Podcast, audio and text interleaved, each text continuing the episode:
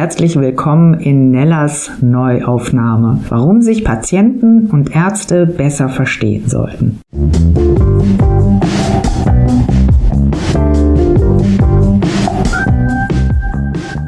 Wie sage ich's dem Kinde? Der Drahtseilakt zwischen Wahrheit und Überforderung. Wer Kinder hat, weiß, dass es nicht einfach ist, auch ohne Erkrankung eines Elternteils, die Balance hinzubekommen zwischen die Wahrheit sagen und das Kind schützen wollen.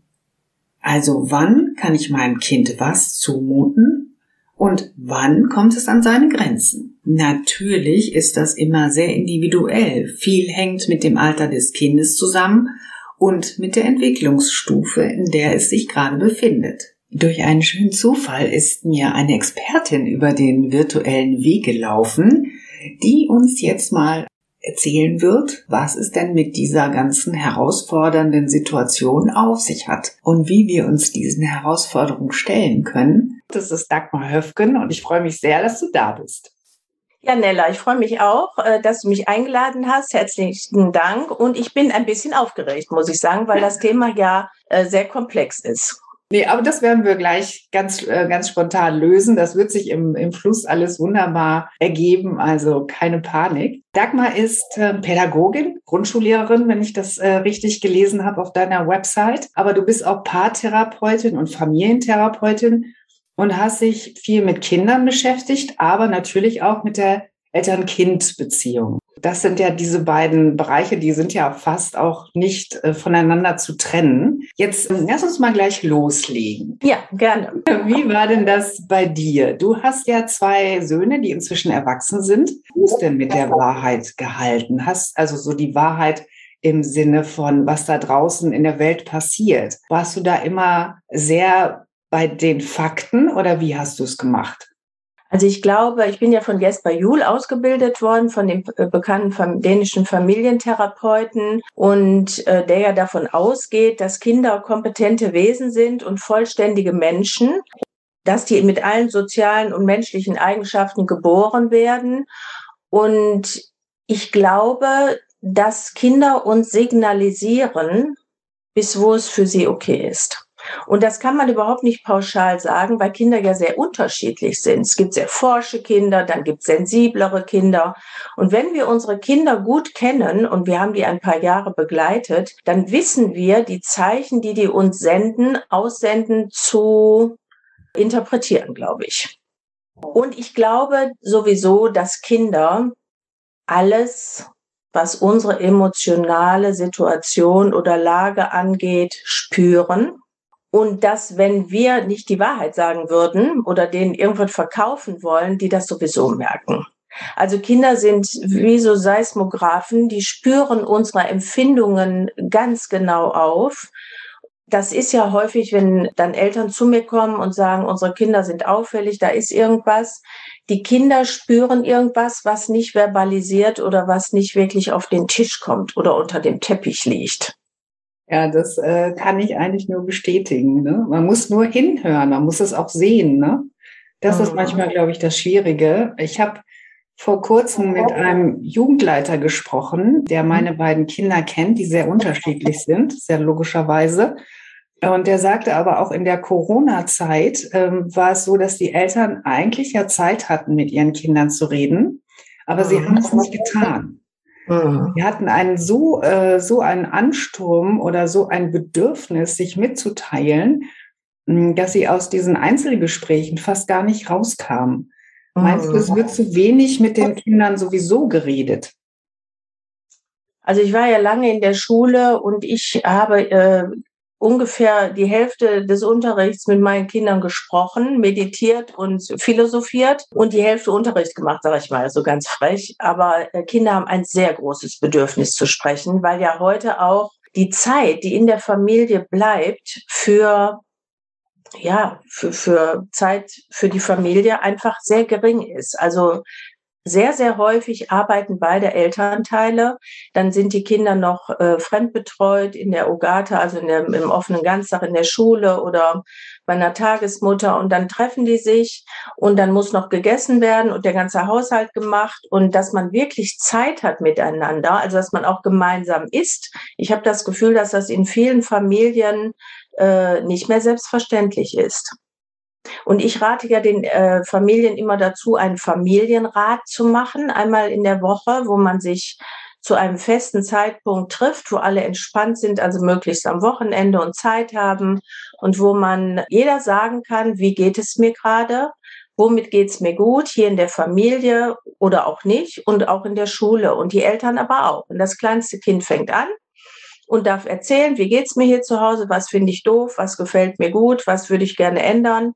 Und dann geht's so rum und die Eltern zeigen sich auch mit den Dingen, die sie beschäftigen. Also auch ruhig Dinge aus dem Beruf, weil die Kinder spüren, da ist irgendwas, eine Anspannung oder die Eltern machen irgendwie einen komischen Eindruck und dann äh, ist das besser, wenn die Kinder ungefähr wissen, was los ist.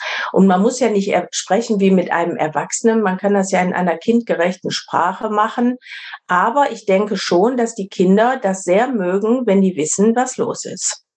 Und im Falle einer Krankheit eben auch. Ja, wie ist das denn?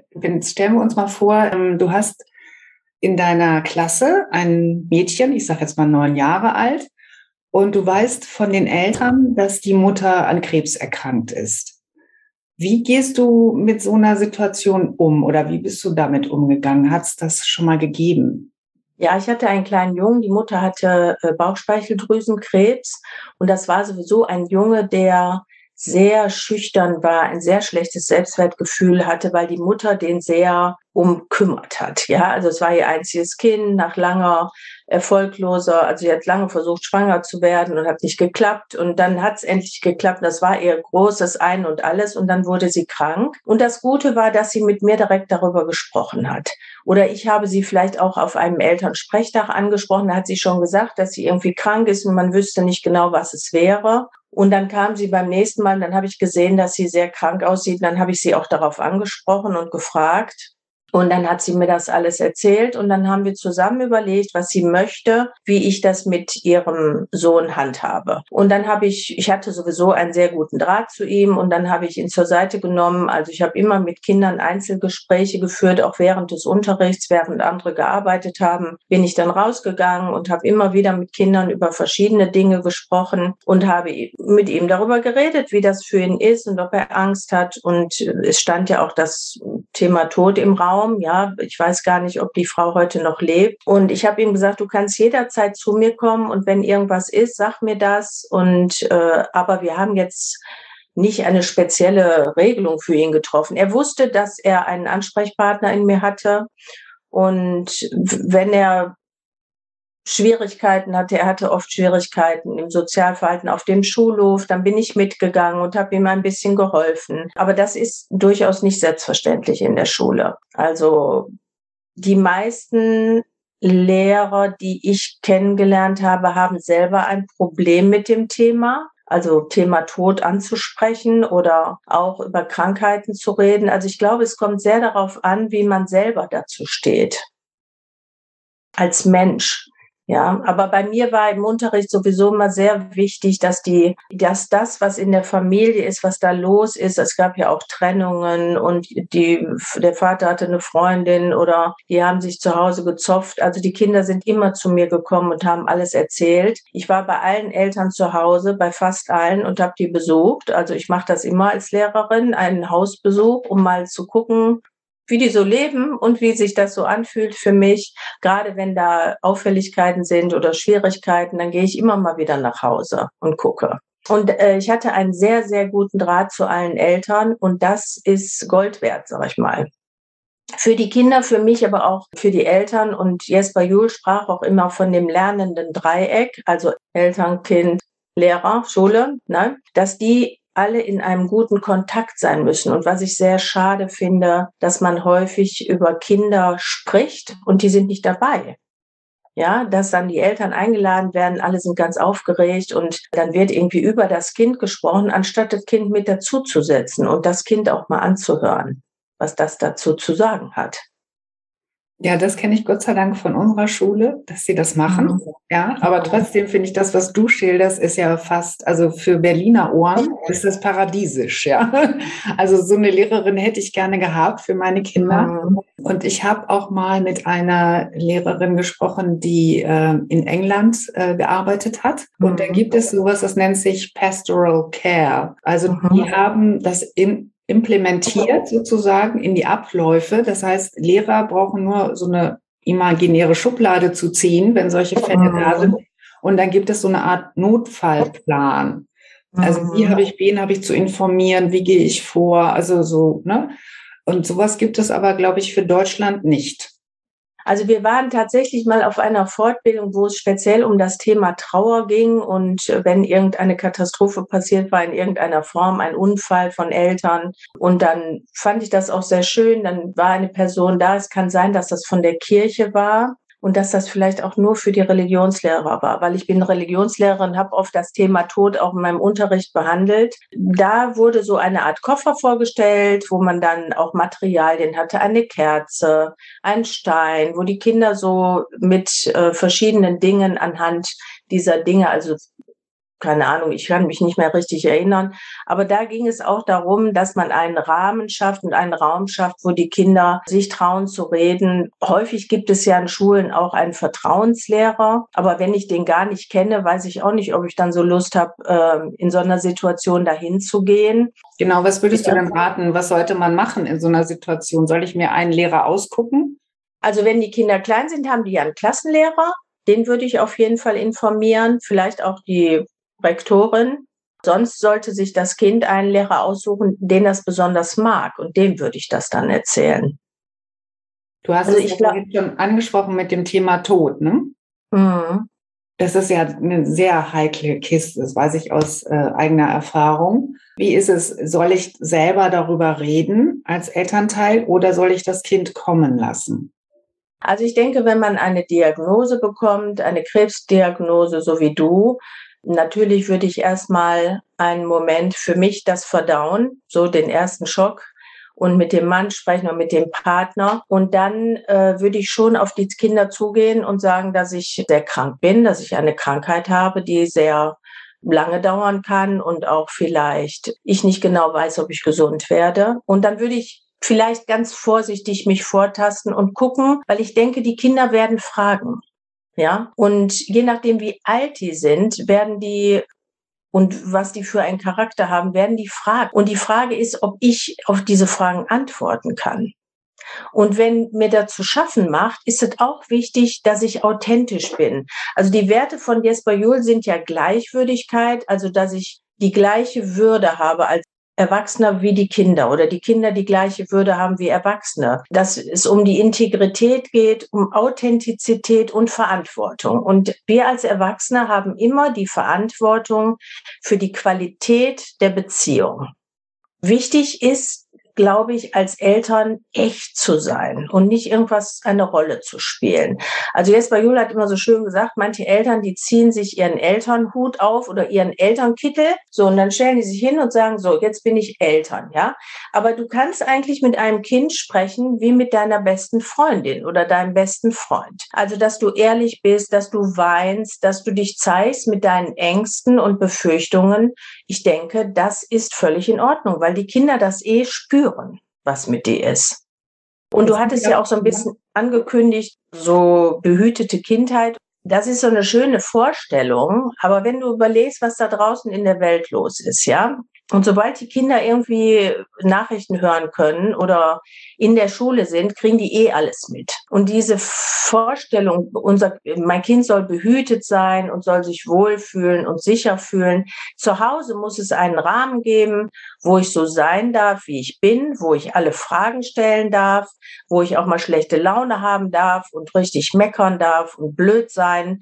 Und draußen muss ich mich sozial verhalten. Und ich glaube, ähm, wenn ich zu Hause diesen Raum habe, wo ich so sein darf, wie ich bin und der ist sicher, dann kann ich auch damit umgehen, dass es draußen nicht so sicher ist. Dann lerne ich äh, eben diese Frustrationstoleranz, dass das Leben eben nicht äh, dass ich nicht immer glücklich bin, dass nicht immer schön ist, sondern dass eben auch Dinge passieren, die herausfordernd sind und die vielleicht ganz traurig und vielleicht ganz schlimm sind. Aber ein gesundes Kind hat die Resilienz, damit umzugehen. Davon bin ich ziemlich überzeugt, wenn es bis dahin gut begleitet wurde. Also so ein sicheres Fundament gibt dem Kind mhm. auch die Kompetenz, automatisch mit gut auf solche schwierigen Situationen reagieren zu können. Ne? So. Ja, gut ist ein, gut ist ein schwieriges ja, Wort. Also ich mhm. denke, ein Kind darf auch äh, ja. völlig verzweifelt sein, es darf traurig sein. Also wichtig ist, dass es ehrlich ehrliche Antworten bekommt auf seine Fragen. Und ich glaube, dass Kinder auch nur so viel Fragen stellen, wie sie wissen, dass, dass die Erwachsenen verdauen können. Also ein Kind spürt, kann meine Mutter darüber sprechen oder nicht? Und es würde sich vielleicht auch zurückhalten, weil es spürt, hier ist kein Raum dafür zu fragen weil die Person gegenüber, mein Gegenüber vielleicht selber nicht genau weiß oder unsicher ist oder selber mit dem Thema Schwierigkeiten hat. Also ich habe mich sehr viel mit dem Tod beschäftigt, schon seit Kindertagen. Ich war immer auf dem Friedhof, ich habe alle Leichen von unseren Familienmitgliedern gesehen, angefasst. Für mich ist der Tod nicht so ein furchterregendes etwas mich viel mit Hospizarbeit beschäftigt und ich habe, wie gesagt, sehr viel mit Kindern in der Schule über den Tod gesprochen und Kinder lieben es, über den Tod zu sprechen. Es ist ein großes Bedürfnis darüber. So im Alter zwischen acht und neun öffnet sich so ein Fenster und sie interessieren sich sehr für dieses Thema. Aber, also es steht in den Lehrplänen bei uns äh, für den Religionsunterricht, aber ich kenne keinen, fast keinen Lehrer, der es macht, weil die Lehrer Angst davor haben. Also das Thema Tod ist ja in unserer Gesellschaft extrem tabuisiert man muss glücklich, schön und eloquent und ich weiß nicht, lebendig sein. Und das Thema Tod wird sehr verdrängt. Es findet irgendwie in den Krankenhäusern statt. Man stirbt nicht mehr zu Hause, man wird nicht aufgebahrt. Also dieses Thema findet ja im Alltag kaum statt. Und die Kinder erleben den Tod aber durch eine Oma, die stirbt, ein Opa, durch ein Haustier oder eine Fliege, die plötzlich tot auf der Erde liegt. Und im Religionsunterricht beginnen wir ganz spielerisch mit Büchern. Ähm, ich hatte dir auch zwei geschickt, kann ich dir nachher auch nochmal nennen. Ja, das kommt dann in die Show Notes, ihr Lieben. Ich werde das unten ja, genau. Mhm. Also ich habe zwei sehr schöne Bücher, Abschied von Rune und die besten Beerdigungen der Welt. Mit denen arbeite ich immer. Und eins ist witzig, eins ist sehr traurig. Die Kinder weinen auch im Unterricht, weil das so traurig ist. Aber das ist, es gibt einen schönen Rahmen, äh, wo das ganz beschützt stattfindet. Und sie sagen, es ist so gut, dass ich endlich mit jemandem darüber sprechen kann, weil zu Hause darf ich nicht darüber sprechen. Und zu Hause darf ich nicht fragen, weil meine Eltern wollen da nicht drüber sprechen. Ich durfte nicht zur Beerdigung von der Oma, weiß ich nicht. Also das ist oft wirklich krass, dass die Kinder keinen Raum haben, zu Hause darüber zu sprechen und sie haben viele Fragen dazu. Das heißt nicht, dass ich die Fragen beantworten kann, weil ich kann denen auch nicht sagen, und das interessiert alle Kinder, was passiert nach dem Tod. Ich sage, wenn ich sagen könnte, dann äh, wäre ich jetzt auferstanden, würde hier wieder sitzen. Also ist, ist äh, ich kann es auch nicht sagen. Gebucht und viel gefragt, würde ich mal sagen. Ja, also wir, wir, wir philosophieren dann darüber. Die Kinder machen sich ihre eigenen Gedanken. Sie erzählen davon, was die Eltern ihnen schon erzählt haben, was sie selber darüber denken. Sie sprechen von ihren größten Ängsten, falls sie selber sterben müssen. Wir reden über Beerdigungen, was es alles für Möglichkeiten gibt, sich beerdigen zu lassen. Wir sprechen über verschiedene Glaubensrichtungen. Also es ist ein Thema, ich könnte ein ganzes Jahr im Religionsunterricht darüber sprechen. Ja, was, was du jetzt schilderst, das finde ich äh, von daher auch sehr interessant, weil Kinder ja immer sehr im Moment sind. Das heißt, oh. sie können in dieser Stunde dann sehr weinen und dann gehen die raus in den Pausenhof und schreien und ne, lachen und so, als wäre nichts gewesen. Also deswegen glaube ich, wäre es wirklich auch ähm, ja zu empfehlen, äh, da mal so über seinen eigenen Schatten zu springen, weil Kinder, die schalten sofort um, die haben sofort ein anderes Programm drin. Und ähm, das ist nämlich auch meine nächste Frage. Was bringen denn Kinder für eigene Kompetenzen schon mit, die wir vielleicht auch im Erwachsenenalter verlernen? Ja, also ich glaube, dass die eben einfach noch offener sind und authentischer und echter. Ja, und das Leben, also der Tod gehört da zum Leben selbstverständlich dazu. Also du hast das ja gerade so schön gesagt, im Augenblick sein. Das können auch nicht mehr so richtig viele heute, aber sie können es besser Ich mache es auch viel in Meditations- und Achtsamkeitsübungen mit denen. Und was ich auch festgestellt habe, wir sind immer zum Friedhof gegangen zum Ende der Reihe, wenn wir unser Tod, Thema Tod beendet haben, haben wir einen Ausflug zum Friedhof gemacht. Und das fanden sie besonders schön und sie durften überall alleine gucken und auf den Grabsteinen und bei den Kindergräbern. Und teilweise waren wir bei Beerdigungen dabei, die dann stattfanden und sie haben ganz leise und sie haben sich toll verhalten, ganz ruhig wurden sie und haben da gestanden und mitgebetet. Und äh, also Kinder sind einfach kompetent. Sie haben ein Gespür dafür, wie man sich an eine so Situation am besten anpasst. Da können und wir eigentlich auch von den Kindern lernen, ne? weil das auf jeden Fall nicht, ne?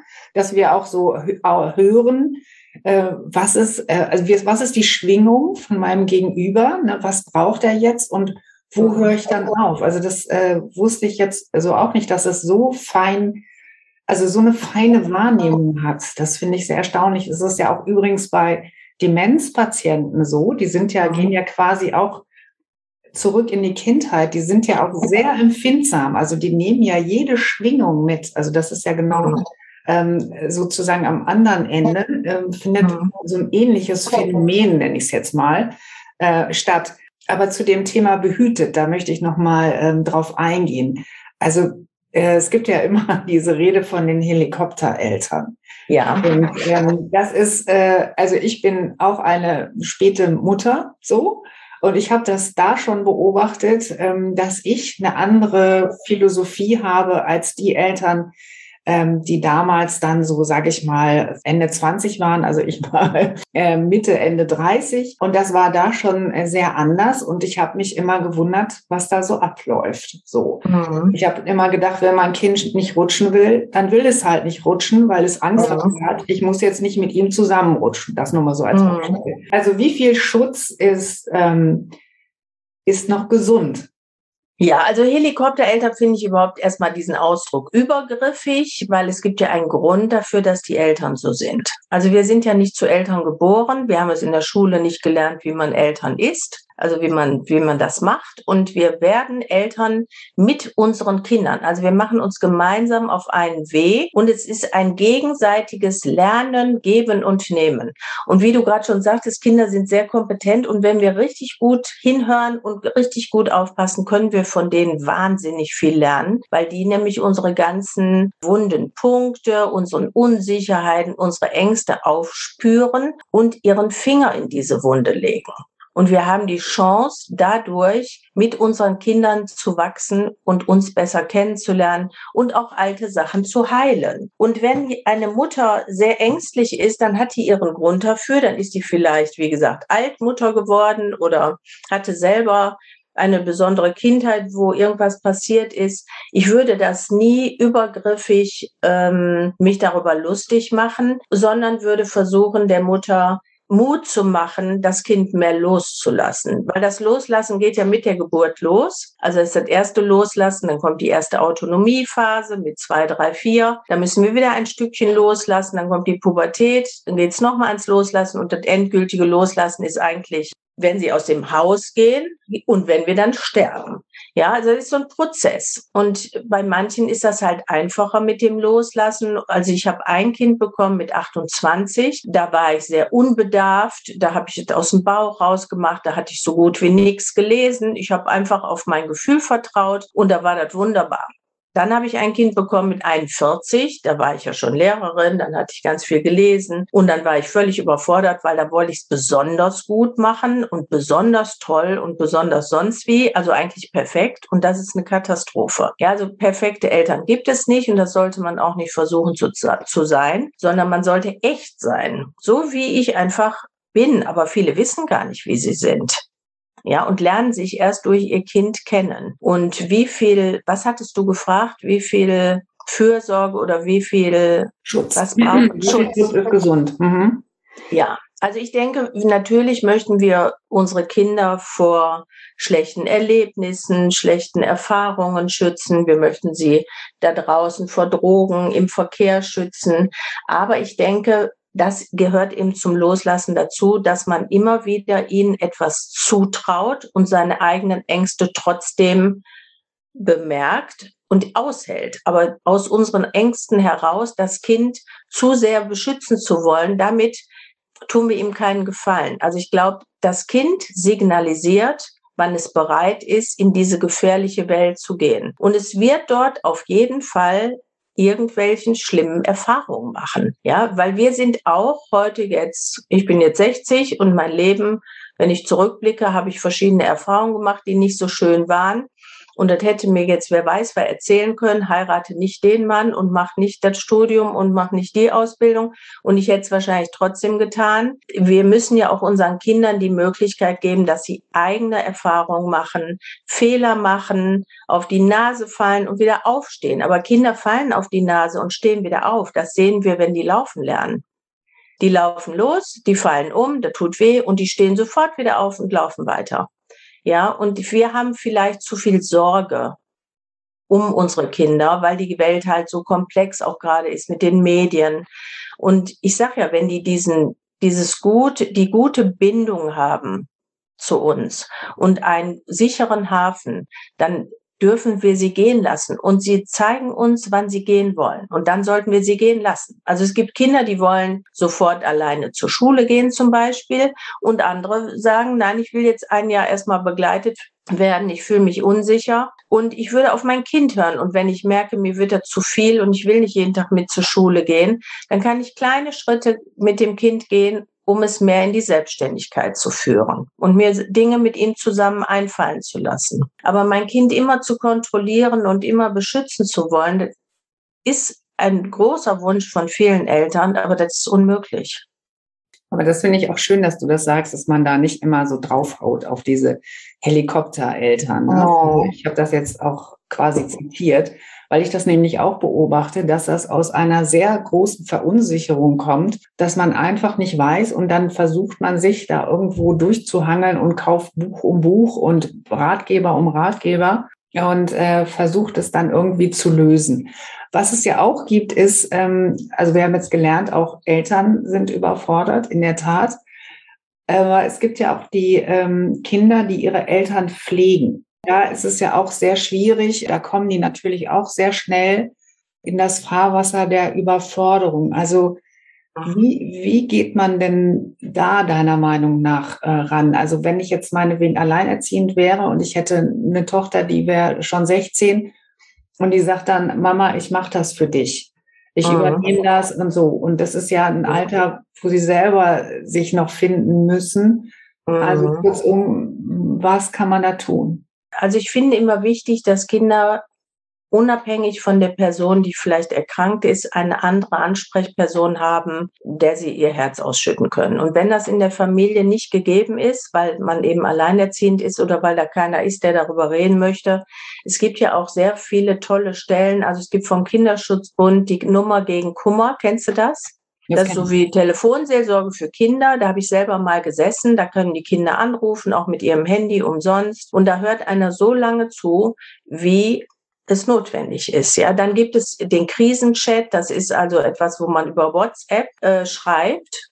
Also wo man Kontakt aufnimmt und dann hat man eine Person, die einem zugewiesen wird und dann kann man da äh, im Notfall sich erleichtern, schreiben mit einer Person und das sind oft junge Leute auch, glaube ich, die äh, dann mit den äh, jungen Leuten da hin und her schreiben. Also dass man heute schon verschiedene Möglichkeiten hat, auch außerhalb jemand zu finden. Oder ich finde eben, wie gesagt, ein Lehrer, wenn man gläubig ist und geht noch in die Kirche, was ja heute selten ist, dann findet man vielleicht da einen Ansprechpartner. Und dann finde ich es auch sehr wichtig, sich ein bisschen zu vernetzen. Also dass, äh, dass man ein Netzwerk schafft, das Kinder mit den Nachbarn, mit, ich weiß ja nicht, wenn man eine große Familie hat, also dass das Kind ab und zu einfach mal Kind sein darf, ja, und nicht äh, in dieser Verantwortung ist. Also es kommt ja immer so ein bisschen auf das Alter auch an. Ne? Also Netzwerk finde ich wichtig, einen Ansprechpartner außerhalb der erkrankten Person und diese Netzwerke dem Kind auch ruhig zu nennen, diesen Krisenchat anzubieten oder diese Nummer gegen Kummer und zu sagen, hör mal, wenn du mit mir gerade nicht gut reden kannst oder du hast irgendwas auf dem Herzen, was du dich nicht traust, jetzt hier zu besprechen, dann ruf da an. Das ist wunderbar. Es kann ja auch ein Kinder- äh, oder Jugendpsychologe sein. Also das kann man ja machen. Ich mhm. denke, da muss man auch genau gucken, ob es passt oder nicht passt. Es, es kann eine Lösung sein, es kann aber auch eine andere Sache sein. Ich hatte das ja schon erwähnt mit diesem Jugendleiter. Da waren meine Kinder mhm. sehr, gerade der Jüngste war da sehr aufgehoben, weil die auch sehr jung sind, immer noch. Mhm. Und für ihn war der Jugendleiter wie so ein großer Bruder und er hat sich da ja. ihm anvertraut. Also das war so seine Bezugsperson.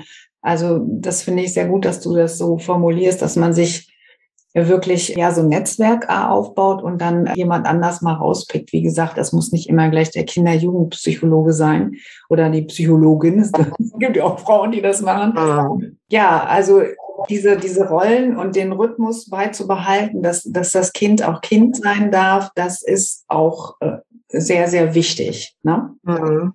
Ja, und nicht immer traurig sein muss. Also, dass er das Gefühl hat, ich darf mein ganz normales Leben weiterführen.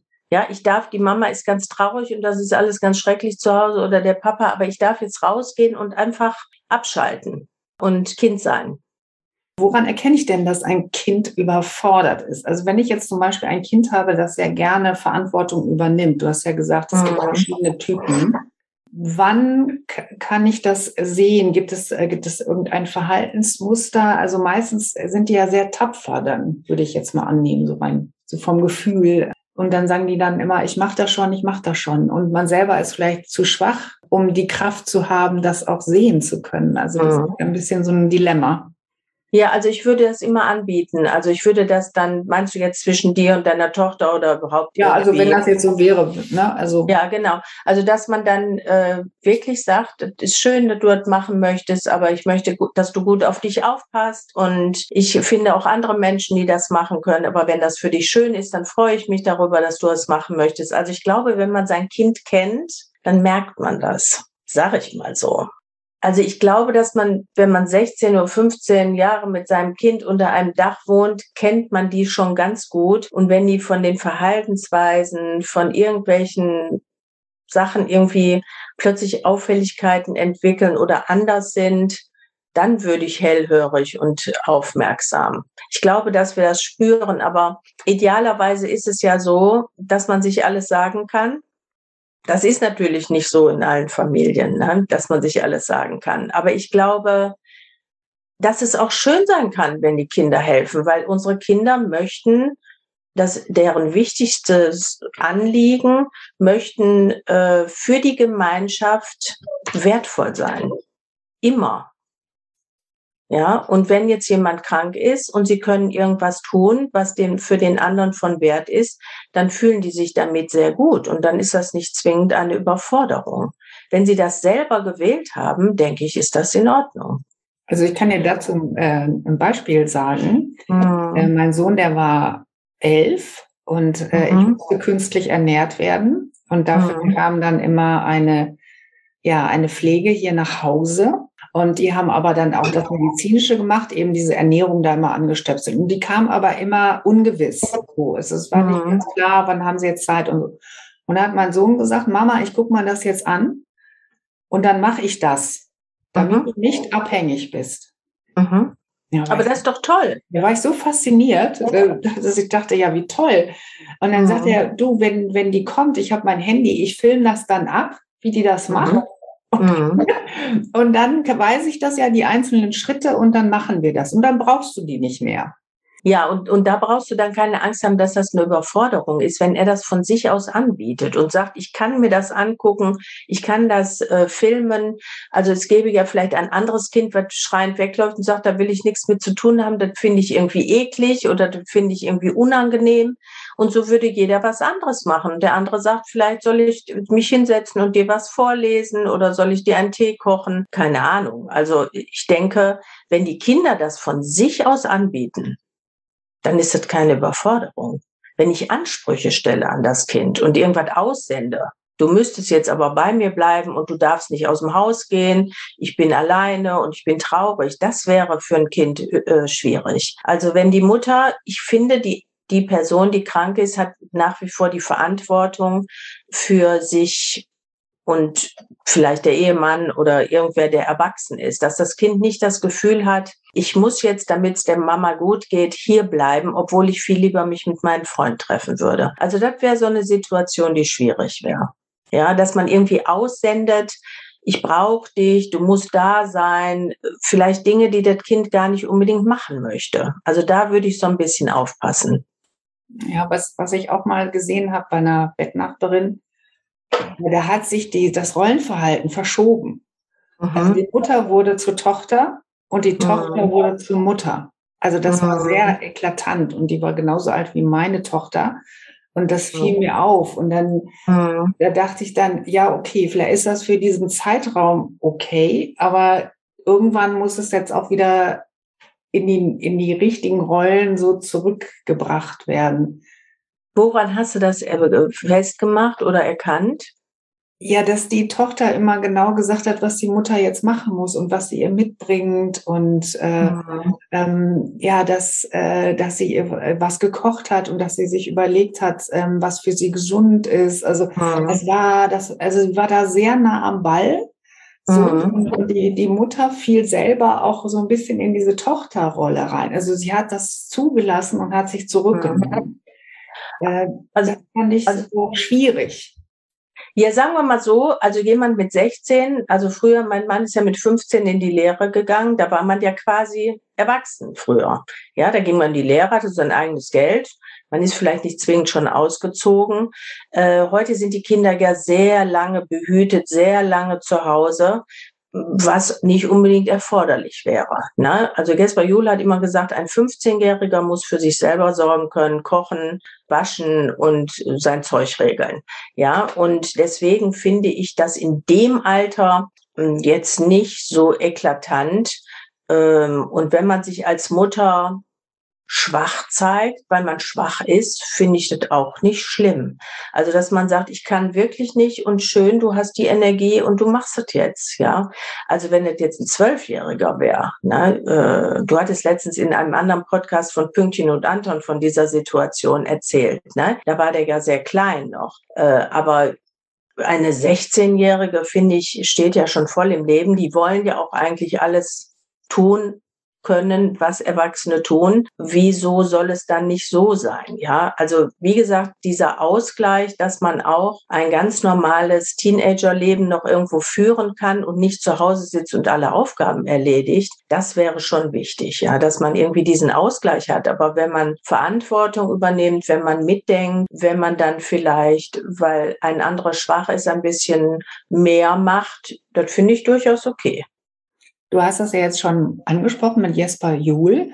Ähm, mhm. Habe ich gesehen, da gibt es einen Titel, der heißt Starke Eltern, starke Kinder.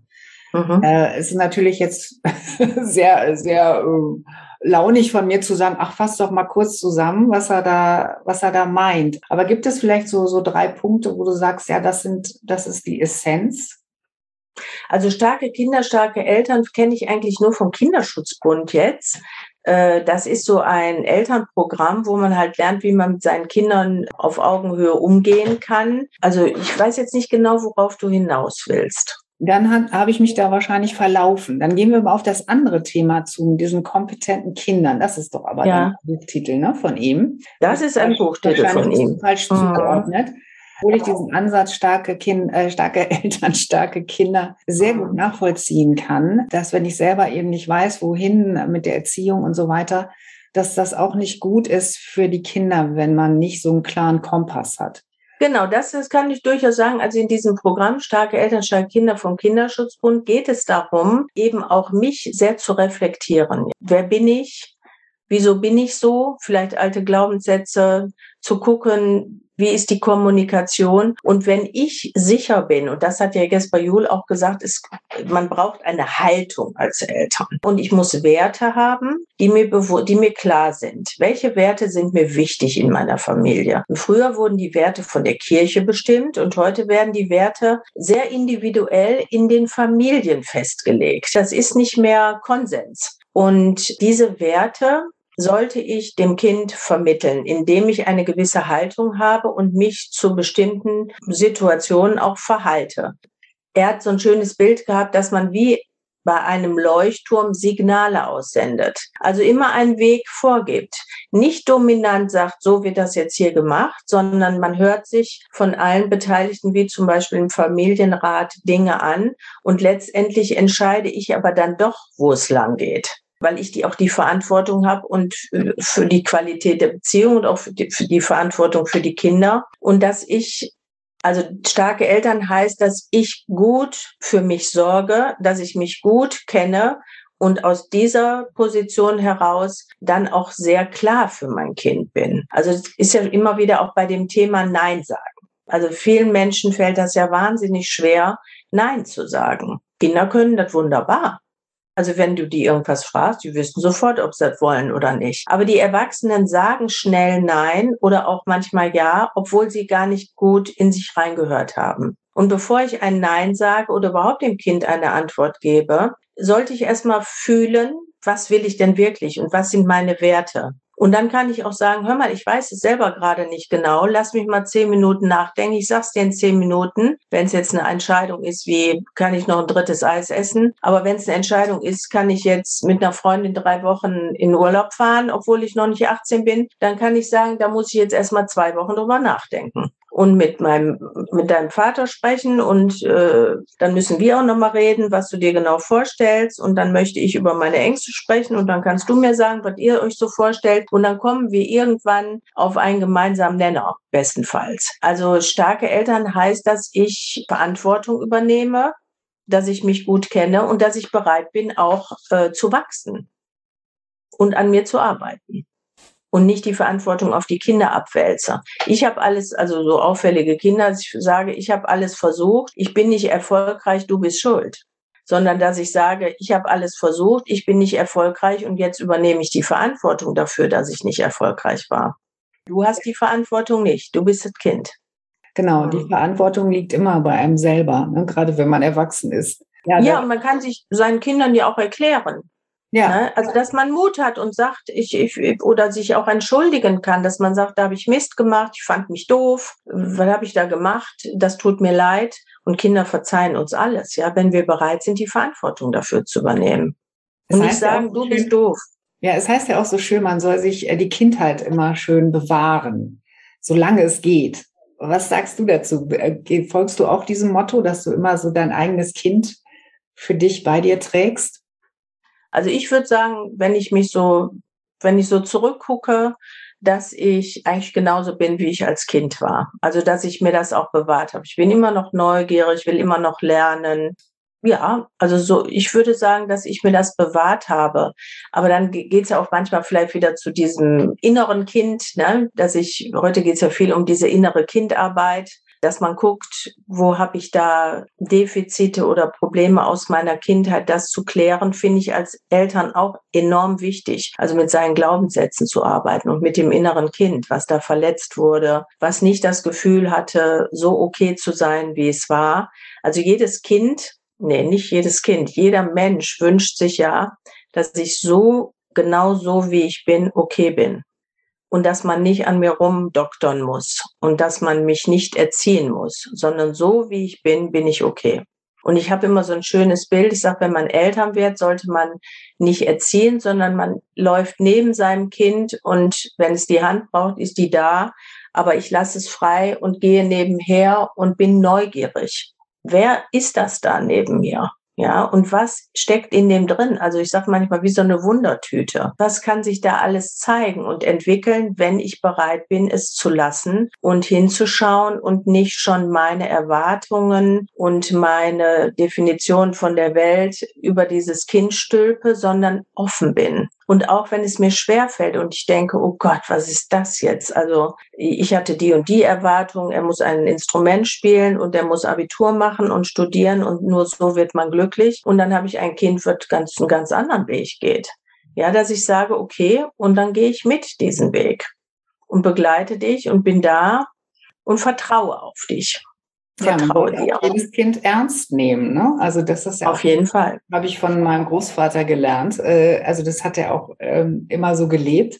Also er hat mich in jeder jeder Minute, ja, wo wir zusammen waren, ernst genommen. Also er hat sich ja. über mich lustig gemacht oder mir zu verstehen gegeben, so ich bin jetzt der Erwachsene und du bist das Kind und du bist jetzt leise und ich, wenn ich rede, bist du leise. So, so mhm. war ja früher durchaus Usus. Also das kenne ich Gott sei Dank äh, so nicht. Ja, liebe Dagmar, also ich finde das war das äh, sehr, sehr schön und ich hoffe, deine Aufregung ist inzwischen auch völlig weg und du hast ja, ja. vergessen, dass wir hier aufzeichnen. Ne? Auf jeden Fall. Es war sehr nett, also auch völlig unverspannt und ich hoffe, ich habe nicht zu viel geredet. Ich hoffe, es war verständlich. Nein. Sonst kann man mich ja gerne auch nochmal anschreiben und fragen oder wie auch genau. immer. Genau, wo findet man dich denn? Schön, dass du das so sagst. Wo findet ja. man dich, wenn man, wenn man Hilfe braucht? Bietest du was an? Also ich habe eine Website unter www.dagmar-höfgen.de, aber die kannst du ja vielleicht verlinken. Und ich biete einzelne Beratungen an für Familien, für Paare, aber auch für Einzelpersonen. Ich habe im Moment ein neues Format, das nennt sich Freiraum. Da treffen sich im Moment fünf Elternpaare und jeden Mittwoch und sprechen mit mir über ihren Alltag mit den Kindern. Also es gibt zweimal einen Termin für Eltern, also da können Mütter und Väter dabei sein. Dann gibt es einen Termin nur für die Frauen und einen Termin nur für die Männer. Und das ist jetzt noch ziemlich neu und das ist sensationell gut. Also kann ich nicht anders sagen. Das Schöne daran ist, weil das online ist, dass die Menschen aus ganz Deutschland kommen und sich nicht kennen. Ja, oder sich Ach, bisher nicht kannten. Das wäre das wär tatsächlich in Präsenz, so wie du das geschildert hast. Das ja, ich habe das früher. Das ist ja toll. Ja, ich habe ich habe das früher, hatte ich hier so Elterngruppen zu Hause und als dann Corona kam, ging das ja nicht mehr. Und dann ist dieses Format entstanden und ich war sehr skeptisch, weil ich auch kein Freund vom Internet so richtig bin und diesen gedacht, das geht auf gar keinen Fall. Und es ist wirklich richtig gut. Und die kennen sich jetzt schon, die sind schon richtig so ein bisschen befreundet. Also die, das ist wirklich sehr lustig. Wir hatten gestern Abend, wir haben so viel gelacht und wir sprechen halt die alltäglichen Herausforderungen an. In dem Männerraum sprechen wir über Männerthemen, dass die Männer lernen, über Gefühle zu sprechen. In dem Frauenraum sprechen wir mehr über Frauenthemen. Und es ist wirklich richtig gut, muss ich sagen. Da wäre noch auch ein bisschen Platz, wenn da einer Lust drauf hat. Und wie gesagt, sonst kann man mich anschreiben, eine Beratung machen auf meiner Webseite gucken. Ich bin bei Instagram, auch bei Facebook, wie man mag. Ja, ihr werdet es mir jetzt wahrscheinlich nicht glauben, aber davor wusste ich nichts in der Tat von diesem Angebot. Also finde ich großartig, ähm, dass, dass es äh, das gibt, weil ich hätte jetzt vermutet, dass dass du sagst, nein, das ist nur in Präsenz möglich und online kann man da gar nicht viel machen und so. Aber du hast mich eines Besten belehrt. Finde ich, find ich sehr gut. Ja, da bleibt uns nur ähm, ja Danke zu sagen mal wieder den Zuhörerinnen und den Zuhörern, dass ihr dabei geblieben seid. Und wenn ihr mehr wissen wollt, dann wendet euch gerne an Dagmar Höfgen oder schreibt mir eine E-Mail. Äh, ja, oder schaut aufs Zellenkarussell, wie ihr es machen wollt, gerne. Ja, und dann sagen wir beide Tschüss für heute. Ja, vielen Dank, Nella, und für die Einladung. Und ich wünsche dir noch einen schönen Tag. Ja, hat mich sehr gefreut. Alles Gute für euch. Tschüss. Tschüss.